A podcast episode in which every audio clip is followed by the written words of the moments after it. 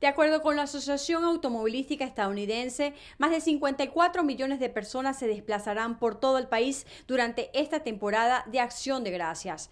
Esta organización estima que el desplazamiento de viajeros podría ser similar antes de la pandemia. Esto en medio de un incremento sostenido de contagios de coronavirus. La nación enfrenta un escenario de estadounidenses ansiosos por movilizarse.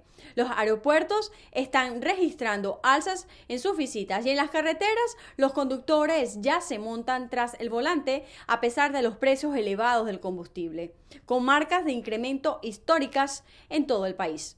Por otra parte, la administración Biden invitó a Taiwán a su cumbre virtual por la democracia, que se realizará entre el 9 y el 10 de diciembre. Esto según lo anunció el Departamento de Estado.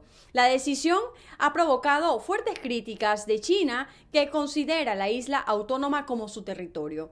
La cumbre cumple una promesa que hizo el presidente Joe Biden durante su campaña y refleja su énfasis en devolver a Estados Unidos a una posición de liderazgo global entre las democracias democracias mundiales.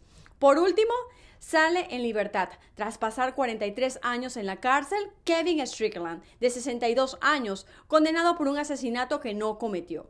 Strickland, acusado de tres cargos de asesinato, siempre sostuvo que estaba en su casa mirando televisión y no tuvo nada que ver con lo sucedido, que fueron cometidos cuando tenía 18 años de edad. Desde Washington, Sofía Pisani, Voz de América.